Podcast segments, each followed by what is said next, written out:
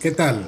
Estás ahora en la sala de espera, el podcast donde hablaremos de temas muy diversos y siempre interesantes. Mi nombre es Jaime Ortiz y seré tu anfitrión en estos recorridos auditivos. Gracias por estar aquí.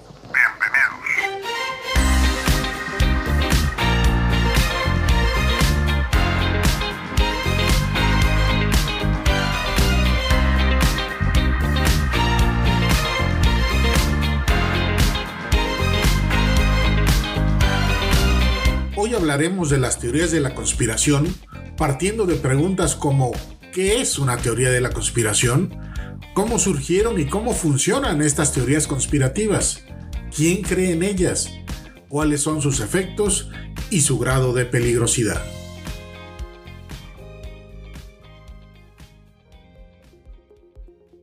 Las teorías de la conspiración, entendidas como la creencia en que los hechos son objeto de manipulaciones ocultas entre bambalinas por parte de fuerzas poderosas, existen en todas las sociedades modernas. Durante los últimos 20 años, su relevancia y popularidad han aumentado de forma constante especialmente en Internet. Algunas teorías de la conspiración pueden funcionar como una diversión inofensiva o como señal de escepticismo justificado, pero a veces pueden ser peligrosas. Pueden conducir a una pérdida de confianza en el conocimiento médico y científico, a la desafección política e incluso a la violencia. Por tanto, las teorías de la conspiración suponen un verdadero desafío para una amplia variedad de partes interesadas. Esta breve explicación nos ofrece una panorámica general de este fenómeno social. Entonces, ¿qué es una teoría de la conspiración? Las teorías de la conspiración suponen que nada ocurre por casualidad, que nada es como parece y que todo está conectado. En otras palabras, sostienen que un grupo de agentes malignos, los conspiradores, está orquestando secretamente todo lo que ocurre. Normalmente presentan a los supuestos conspiradores como enemigos del pueblo.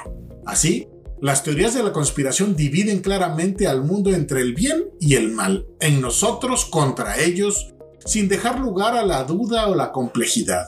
Sostienen que debes mirar bajo la superficie para detectar las acciones e intenciones de los conspiradores que realizan grandes esfuerzos para ocultar sus perversos fines.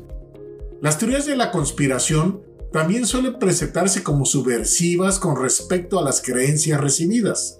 La premisa es que si profundizas lo suficiente, descubrirás los vínculos ocultos entre personas, instituciones y acontecimientos que explican lo que ocurre realmente. Estos supuestos apartan a las teorías de la conspiración de las ciencias sociales modernas, que enfatizan la importancia de lo aleatorio, la contingencia y las consecuencias no intencionadas. Las teorías de la conspiración defienden que los acontecimientos históricos son siempre el resultado de planes deliberados, en lugar de fuerzas sociales impersonales y efectos estructurales. Sin embargo, las teorías de la conspiración no suelen surgir de la nada. A menudo son respuestas, si bien simplificadas y distorsionadas, son respuestas a problemas y angustias genuinas de la sociedad. Muchos se preguntan si las teorías de la conspiración son lo mismo que las fake news. La respuesta es que no, pero a menudo se les presenta en los debates públicos como si lo fueran. En sentido estricto, hay diferencias. En primer lugar, no todas las fake news sostienen que hay un plan siniestro en marcha. En segundo, los creadores de desinformación saben que están propagando mentiras. Lo hacen deliberadamente para producir confusión, movilizar a su público o difamar a sus adversarios. Por el contrario, una amplia mayoría de quienes difunden teorías de la conspiración realmente creen lo que dicen están convencidos de estar ayudando a descubrir la verdad. Sin embargo, también hay quienes difunden teorías de la conspiración sin creer necesariamente en ellas, para ganar dinero o alcanzar ciertos objetivos políticos. Especialmente en la era de Internet, algunas personas han lucrado propagando teorías de la conspiración en las que probablemente ellos mismos no creen del todo. De forma similar, los políticos populistas a menudo se valen estratégicamente de las teorías de la conspiración para movilizar a sus seguidores. En estos casos, las teorías de la conspiración y las fake news son prácticamente lo mismo. Pero, ¿quién inventó el término de teoría de la conspiración? Hay precisamente una teoría de la conspiración que sostiene que la agencia de inteligencia norteamericana, la CIA, inventó ese término para desacreditar las críticas a la versión oficial sobre el asesinato de John F. Kennedy. Es cierto que cuando catalogamos una teoría como conspirativa, normalmente implica que carece de fundamento en la realidad, que no merece mayor discusión y que quienes creen en ella tienen una visión distorsionada de la realidad y podrían incluso sufrir de serios problemas psicológicos. El término es, por tanto, un insulto que puede ser potente para quien lo recibe. Sin embargo, no fue la CIA quien lo inventó. El término lo empleó por primera vez en su sentido actual el filósofo Karl Popper, un poco después de la Segunda Guerra Mundial y es desde los años 60 que se ha venido usando cada vez más en las conversaciones cotidianas este término del cual hoy estamos platicando. Una pregunta central es cómo funcionan las teorías de la conspiración. Puesto que éstas suponen que nada ocurre accidentalmente, los teóricos de la conspiración suelen preguntarse quién se beneficia cuando analizan acontecimientos concretos como por ejemplo el 11 de septiembre, pues parten de la idea de que hay un grupo específico de personas que puede haberse visto beneficiado por un acontecimiento en particular. La teoría de la conspiración suele dar saltos ya sea para adelante o saltos para atrás a fin de sostener que dicho grupo tiene que haber conspirado en secreto para provocar el incidente. Después, los teóricos de la conspiración recurren a una de las dos estrategias retóricas clásicas. Primero, algunos de ellos articulan su teoría intentando explícitamente suministrar pruebas que confirmen su posición, mientras ignoran las pruebas que podrían refutarla. Otros operan de forma más indirecta. Intentan atacar la versión oficial de los acontecimientos. Esta segunda estrategia ha sido específicamente frecuente durante las últimas décadas, ya que las teorías de la conspiración suelen presentarse como un desafío a los conocimientos que hemos tenido o que hemos recibido anteriormente. La retórica de solo estoy haciendo preguntas, permite a los teóricos de la conspiración tratar de esconder o de desmentir el hecho de que están propagando teorías de la conspiración. Sin embargo, sus preguntas suelen estar planteadas de tal modo que se concluya que debe haber una conspiración. ¿Cuál es la diferencia entre las teorías de la conspiración y las conspiraciones reales? Siempre ha habido y siempre habrá conspiraciones reales, de eso no hay ninguna duda. No obstante, las conspiraciones reales, que son esas conjuras y tramas cuya existencia se ha demostrado más allá de toda duda razonable, generalmente son distintas de las conspiraciones imaginadas en varios aspectos. Por ejemplo, las conspiraciones reales que tienen éxito son normalmente conspiraciones muy puntuales. Comparadas con los planteamientos típicos de las teorías de la conspiración, tienen un objetivo claro y bastante modesto, como por ejemplo un golpe de Estado o un magnicidio. Algunas teorías de la conspiración también giran en torno a acontecimientos muy específicos, pero muchas otras son teorías del sistema o de la superconspiración. Suelen sostener que grupos concretos como los masones o los Illuminati han estado conspirando clandestinamente a lo largo de la historia o afirman que distintos grupos, por ejemplo los judíos y los comunistas, están colaborando en secreto en un plan maestro para controlar todo lo que ocurre en el planeta.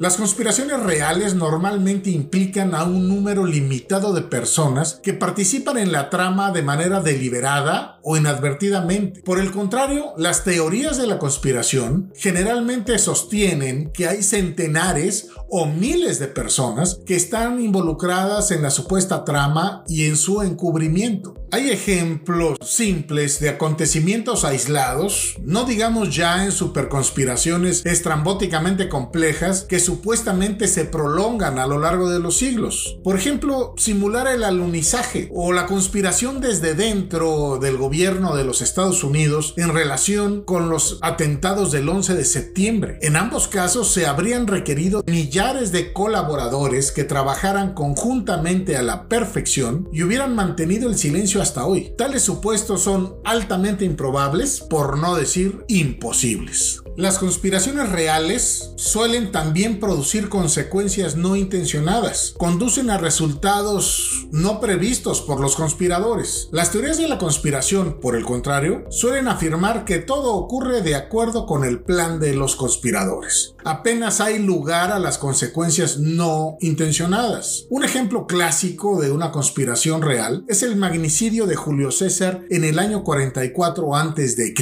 Julio César fue asesinado por un grupo de unos 60 senadores, lo cual ya es un grupo bastante numeroso para lo que es común en las conspiraciones reales. Esta conspiración alcanzó su modesto objetivo a corto plazo, que fue privar de la vida a Julio César. Sin embargo, esto fue contraproducente con respecto a su objetivo más ambicioso a largo plazo, que era preservar la República Romana, ya que este magnicidio precipitó una guerra civil que finalmente condujo a la instauración del Imperio Romano.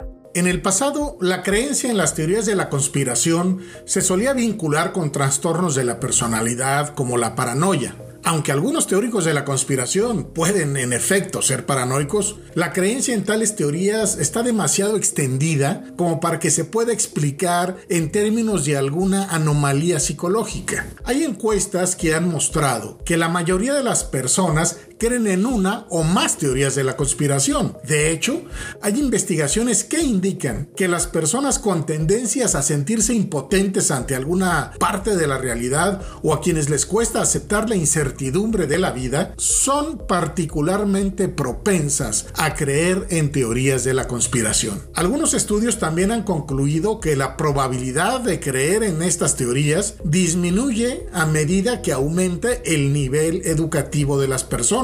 Sin embargo, las investigaciones muestran que los creyentes están repartidos entre todos los grupos y condiciones sociales y en hombres y mujeres por igual. Aún así, los teóricos de la conspiración, que son hombres suelen ser más visibles y más explícitos que sus pares mujeres. Una de las preguntas necesarias es ¿por qué cree la gente en las teorías de la conspiración? Pues la gente cree en ellas ya que resultan atractivas porque cumplen funciones importantes para la identidad personal, la identidad social o la identidad política de quienes creen en ellas. Por ejemplo, creer en conspiraciones confiere significado al mundo al excluir el caos y el azar. El mundo se hace más entendible a través de una explicación simplista para los procesos políticos y sociales. Son una estrategia para afrontar la incertidumbre y resolver la ambigüedad. Para algunas personas es más fácil aceptar que un grupo de conspiradores jala secretamente los hilos que mueven las circunstancias que la rodean que considerar la posibilidad de que en realidad no hay nadie dirigiendo y que a veces las cosas ocurren así, sin más de forma natural. De este modo, las teorías de la conspiración desempeñan algunas de las funciones que tienen incluso las religiones, pues proporcionan una explicación de cómo funciona el mundo de acuerdo con el sentido de identidad y propósitos de la persona. Por eso las teorías de la conspiración pueden asociarse con la tendencia a las creencias esotéricas o al llamado pensamiento mágico.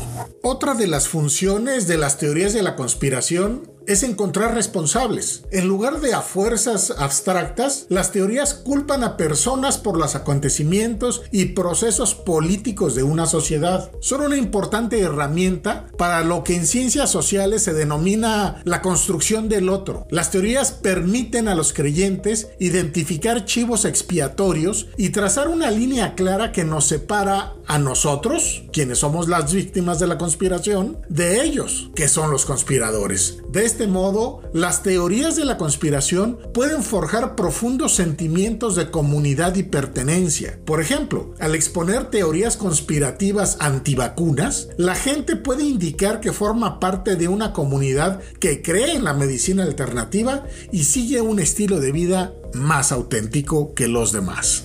Las teorías de la conspiración descargan de responsabilidad a quienes creen en ellas. Puesto que se culpa de todo lo que ocurre a poderosos conspiradores, los creyentes no pueden haber tenido influencia alguna en los acontecimientos y procesos, y eso los distingue de la masa que se deja acarrear. Aunque durante las últimas décadas las teorías conspirativas se han convertido en una forma de conocimiento estigmatizado y a veces no resulta socialmente aceptable creer en ellas, quienes lo hacen pueden, aún así, sentirse reconfortados con la idea de de que, a diferencia del resto de la población, ellos están alertas y saben lo que realmente está ocurriendo, mientras los demás no se dan cuenta. A veces, las teorías de la conspiración también pueden canalizar el descontento social y las críticas, como cuando se acusa a las instituciones públicas de estar detrás de determinados acontecimientos, y entonces estas teorías pueden ser un medio de protesta política y una estrategia para rebelarse contra la autoridad aunque las motivaciones reales sean otras.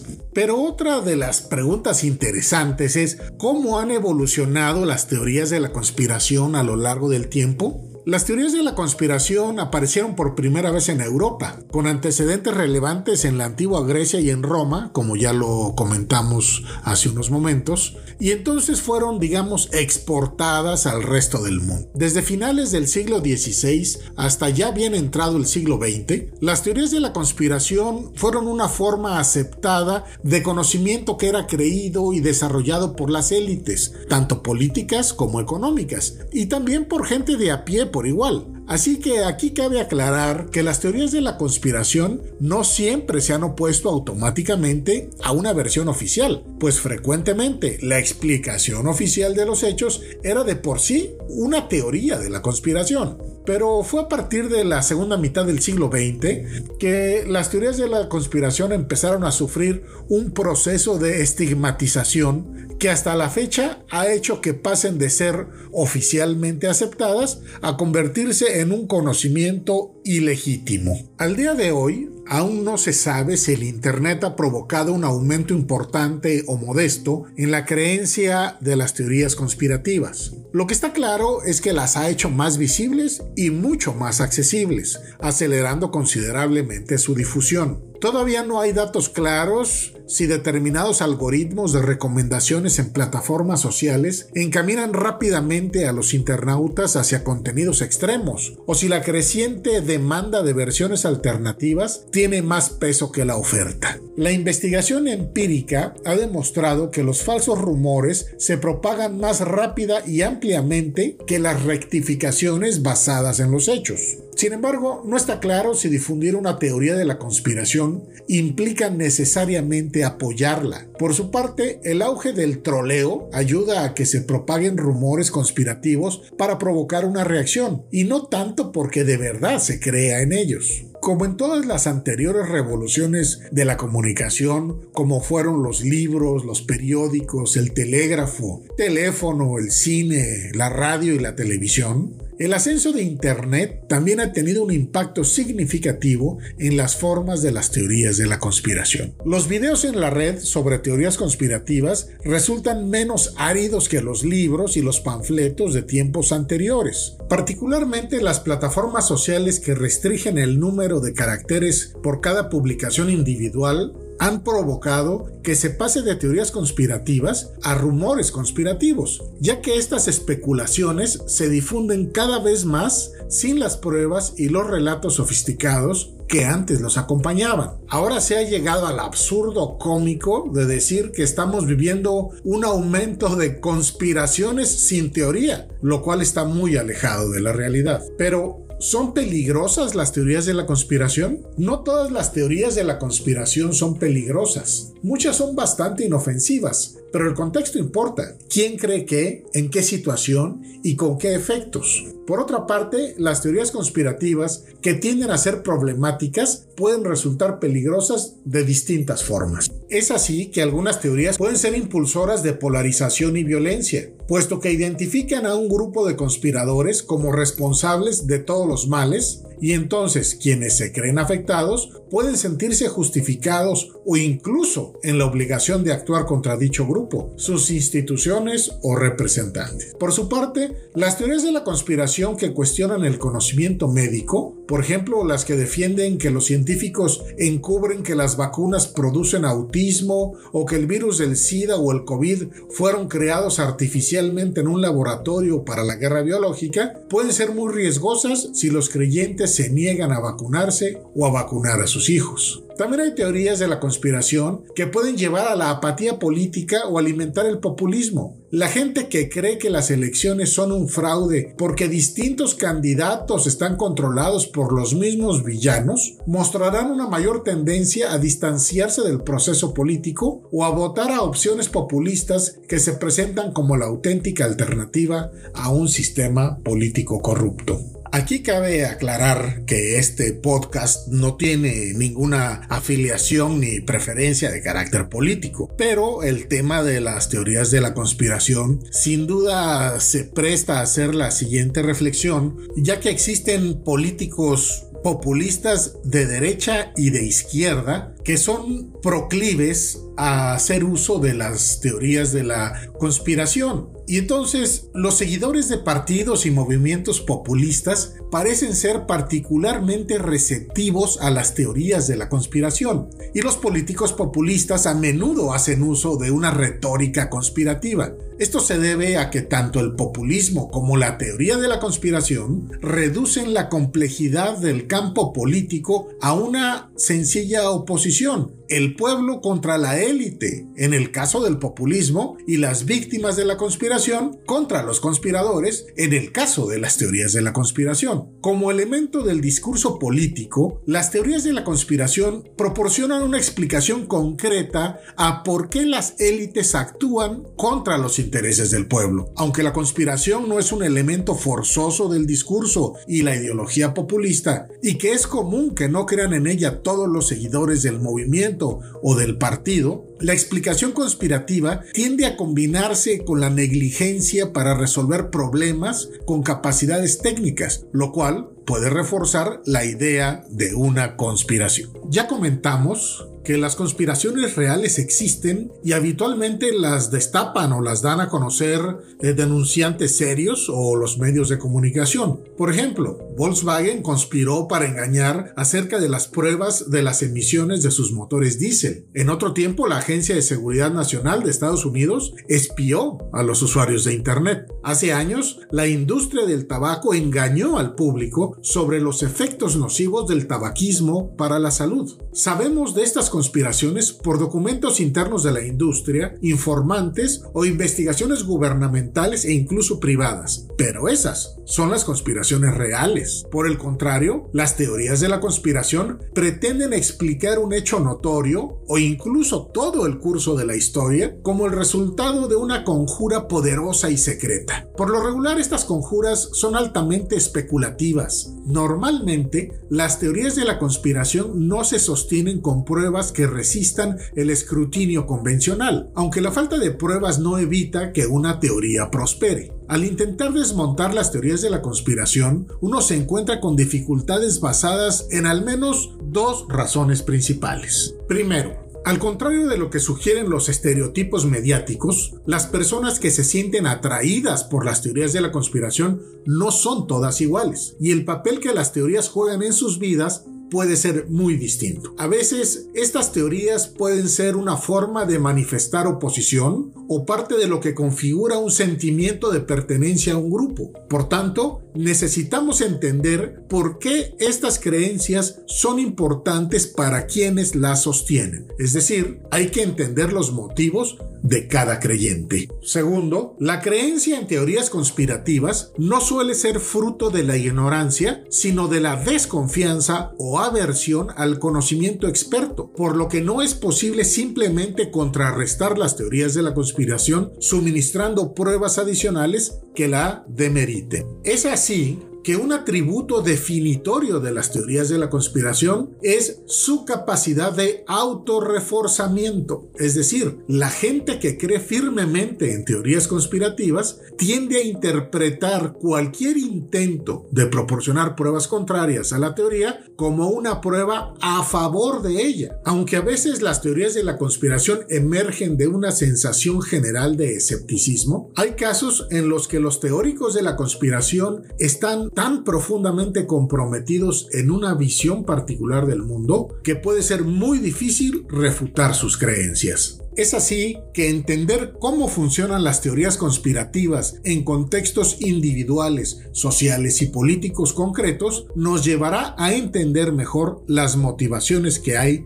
detrás de ellas. Es preciso reconocer que las teorías de la conspiración no son irracionales en sí mismas. Aunque el discurso conspirativo a menudo se caracteriza por fallas en el razonamiento, de esto no se sigue que la gente que expresa o cree en estas teorías sea necesariamente irracional, pues hay pruebas de que estas teorías se utilizan como herramientas retóricas para evitar conclusiones inconvenientes, para reforzar la identidad o para promover posiciones políticas concretas incluyendo la desinformación que a veces es patrocinada por el propio Estado. Con todo este contexto que hemos comentado a lo largo de este programa, cabe ya la pregunta de cómo contener la propagación de las teorías de la conspiración. Actualmente los medios digitales han creado un mundo en que cualquier persona sin trayectoria conocida, confiabilidad verificable o buena reputación puede alcanzar a un público muy amplio como en sus tiempos lo hicieron la radio, la televisión y los medios impresos. Para contener la propagación de las teorías de la conspiración, existen ya esfuerzos en diversos medios digitales para contrarrestar la propagación de estas teorías. Por ejemplo, ha habido intervenciones psicológicas relativamente sencillas que están resultando prometedoras y que consisten en animar a la gente a hacerse algunas preguntas sobre cualquier enlace antes de compartirlo. Pero la realidad es que todavía no se han empleado este tipo de estrategias a gran escala. Las preguntas básicas serían, ¿conozco el medio que ha publicado la información? ¿Parece verosímil? ¿Está escrito el texto con el estilo que espero de un medio informativo profesional? ¿Será que esta publicación tiene motivaciones políticas? Esas son las preguntas básicas de entrada que nos podrían ayudar a determinar si lo que estamos viendo es una teoría de la conspiración o no y si vale o no la pena replicar su contenido. En estos esfuerzos por evitar la propagación de teorías de la conspiración, particularmente las más alarmistas, hay quienes piensan que otra forma de proteger al público es advertir sobre la naturaleza de las teorías conspirativas antes de que estas personas se encuentren con la teoría. Este es un proceso que podemos llamar una vacunación o un predesmontaje y básicamente es a través de dos elementos. El primero de ellos es una advertencia explícita sobre lo que se está preparando. Y segundo es la refutación de los argumentos que se encontrará la gente, revelando la falacia inminente. Sobre estas cuestiones del predesmontaje, se han realizado algunos experimentos sociales y los investigadores descubrieron que cuando la gente es advertida previamente de lo que encontrarán en el material conspirativo, entonces ya no se ven tan afectados por esta teoría. Y al contrario, si se les presentaba primero la versión conspirativa, la refutación posterior era menos eficaz. La conclusión es que resulta relevante concientizar a la gente sobre las argucias argumentativas que caracterizan a las teorías de la conspiración. Pero nada es absoluto y esta concientización previa solo funciona contra teorías conspirativas concretas, no contra todas. También debemos recordar que muchos creyentes en teorías conspirativas son escépticos hacia la mera idea de conocimiento experto y la argumentación racional que va en contra de las afirmaciones en las que ellos creen. Otra opción simple y llana es refutar las teorías de la conspiración, particularmente con seguidores que no están activamente comprometidos con tal teoría en particular. Comentamos ya que la investigación empírica ha demostrado que la exposición a las teorías conspirativas aumenta los falsos juicios sobre alguna situación, pero que la refutación mediante pruebas los reduce. La refutación puede ser eficaz si se basa en mensajes respaldados en evidencias comprobables. También que no busque ridiculizar a la teoría misma y que no sea agresiva esta refutación con el propósito de ganar una discusión. Y por supuesto, siempre se debe tratar al interlocutor como un ser racional. Refutar es mucho más complicado con individuos comprometidos que se han consagrado a una o más teorías de la conspiración.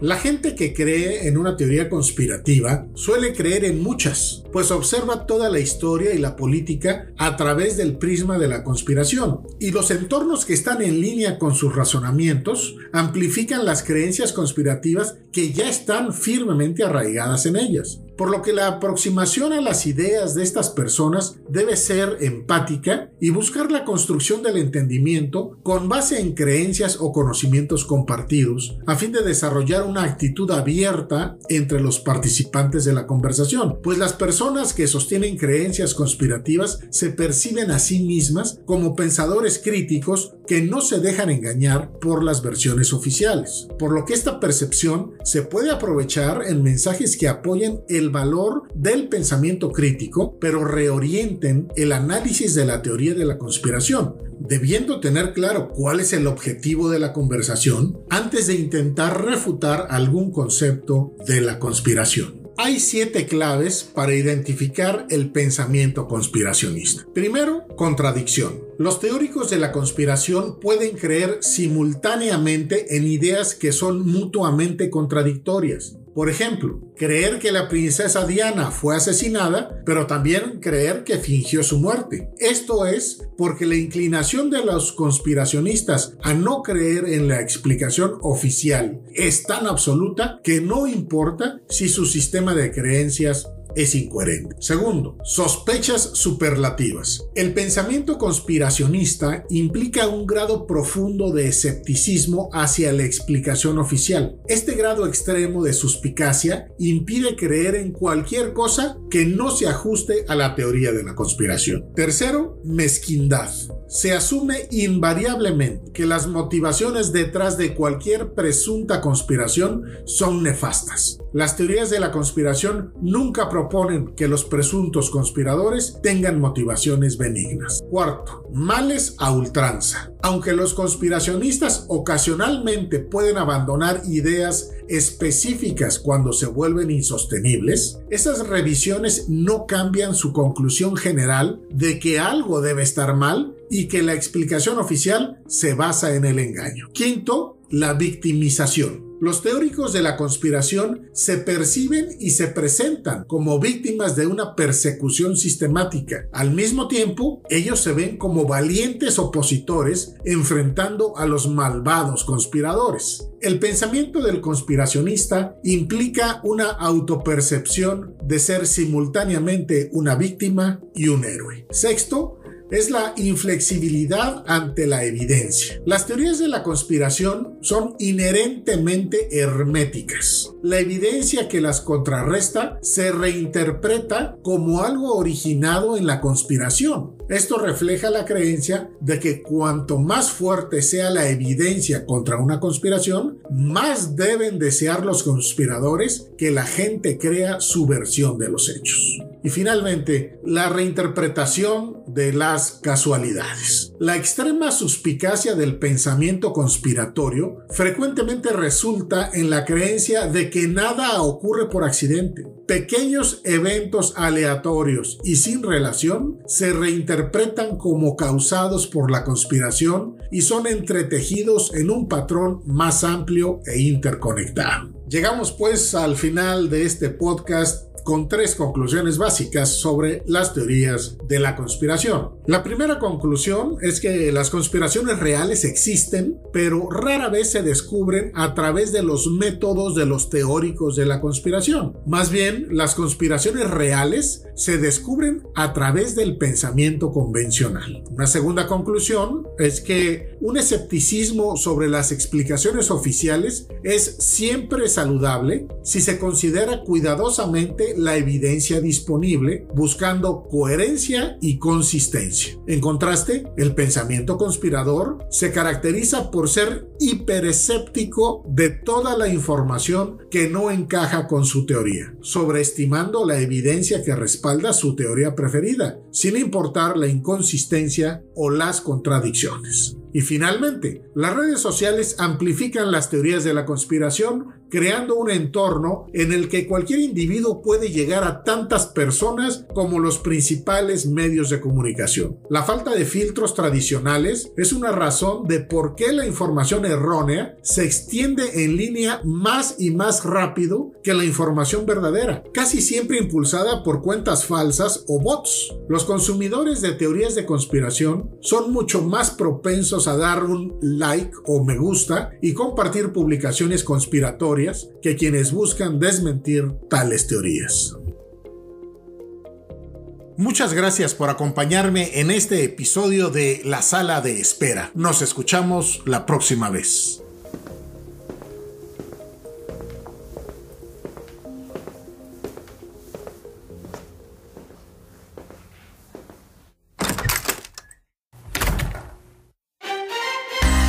Contenido de este programa está basado en la guía sobre las teorías de la conspiración de Compact Education Group. El documento está disponible para descargar en www.conspiracytheories.eu. Los efectos especiales son cortesía de freesound.org y la música de pixabay.com.